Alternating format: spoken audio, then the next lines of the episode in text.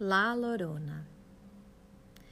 Esse é um conto do livro Mulheres que Correm com os Lobos, da doutora Clarissa Píncula Estes, narrado por Fabiane Calneto.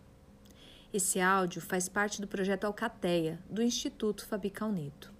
Para saber mais, visite o nosso site www.ifabicalneto.com.br. La Lorona. Um rico hidalgo, fidalgo, corteja uma moça pobre, mas muito bonita, e conquista seu afeto. Ela lhe dá dois filhinhos, mas ele não se dispõe a casar com ela.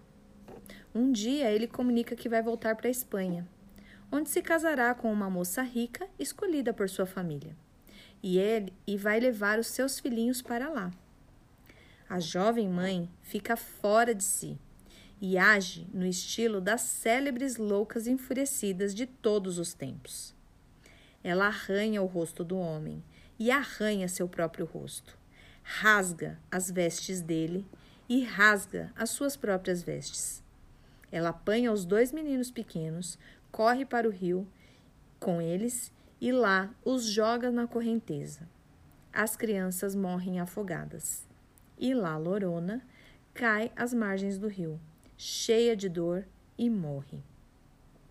O hidalgo volta para a Espanha e se casa com a mulher rica. A alma de La Lorona, sob os céus, lá o porteiro Mor diz que ela pode entrar nos céus, já que sofreu, mas não pode lá entrar sem que antes resgate dos rios as almas das duas crianças.